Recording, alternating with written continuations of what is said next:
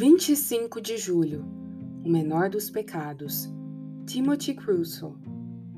Ninguém, pois, vos julgue por causa de comida e bebida, ou dia de festa, ou lua nova, ou sábados, porque tudo isso tem sido sombra das coisas que haviam de vir. Porém, o corpo é de Cristo. Colossenses 2, 16 e 17. Devemos evitar imparcialmente os pequenos pecados esses pecados costumam ser esquecidos e deixados para trás pela maioria das pessoas, ao passo que as transgressões maiores são severamente condenadas. Mas, na verdade, quando nos afastamos de Deus por um pouco de tempo, corremos o risco de que Ele nos entregue à própria sorte para cometermos delitos piores e mais abomináveis, o que revela um desprezo vil e deplorável por Deus, ou seja, infidelidade a Ele. Quem é injusto no pouco, também é injusto no muito. Lucas 16, verso 10. Devemos sempre pensar mais na grandeza de quem proíbe do que nos agravos da coisa proibida. Por exemplo, devemos levar em conta quem disse não furtarás e não o que ou quanto fomos tentados a furtar. E se nosso coração for dotado daquela ternura que lhe convém, faremos isso, pois até os pequenos pecados são grandes aos olhos de tais pessoas.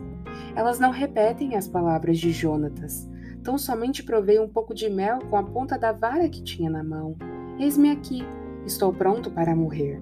Mas concordam sinceramente com elas, visto que sua condenação é infligida com justiça, por quem a menor quantidade é conhecidamente permitida.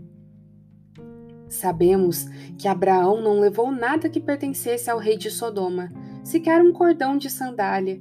E quando o faraó acedeu, dizendo que o povo de Israel e seus filhos pequenos deviam ir e oferecer sacrifício a Deus, mas que seus rebanhos deviam permanecer, Moisés lhe disse que seus rebanhos também iriam e que nenhuma unha ficaria para trás. A tal ponto chegaram as igrejas plantadas pelos apóstolos de manter todas as festas judaicas abolidas, que Paulo diz aos Colossenses que nenhum homem deveria julgá-los. Um dos antigos historiadores da igreja conta a respeito de Marcos, bispo de Aretusa, que destruiu um templo pagão na época de Constantino e depois no reinado de Juliano, e foi perseguido por isso. Por fim, lhe propuseram pagar pelo que havia destruído ou que pelo menos indenizasse metade dos prejuízos, ou então uma parte. Mas ele se recusou, dizendo que destinar uma pequena moeda àquele propósito seria tão repulsivo quanto pagar tudo o que era requerido.